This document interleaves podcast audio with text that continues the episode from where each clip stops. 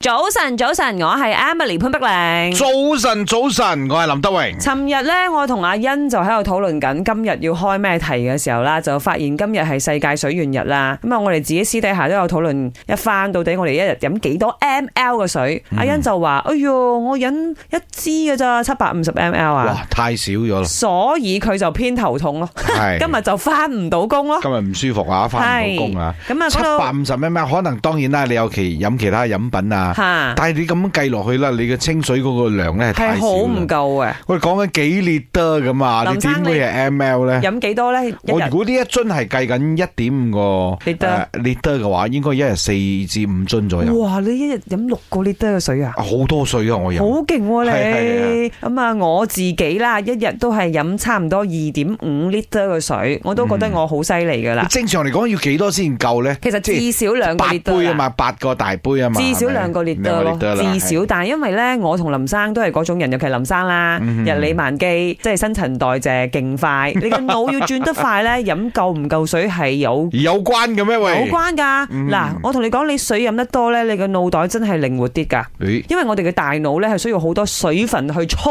作噶嘛。嗯我係兩點五個 liter，林生係六個 liter，、都嗯算係比較多嘅。阿欣佢係話佢如果平時係七百五左右啦，嗰日忙啲嘅話咧就會飲多啲啦，可能多一倍啦，但係都係嗯都係 少，唔知係咪因為佢 size 細啲唔夠咧？唔夠，唔所以夠唔需要咁多水咧。我哋嘅 producer 阿 Vincent 咧都係屬於飲少水嘅人嚟嘅，所以成日俾佢媽鬧咯啊！我係 e w 講飲水呢，我真係冇人喺公司係冇人可以贏到我嘅。我成日誒帶住一個好大支有二千 ml 啦，所以我一日都會飲兩至至少兩支啊。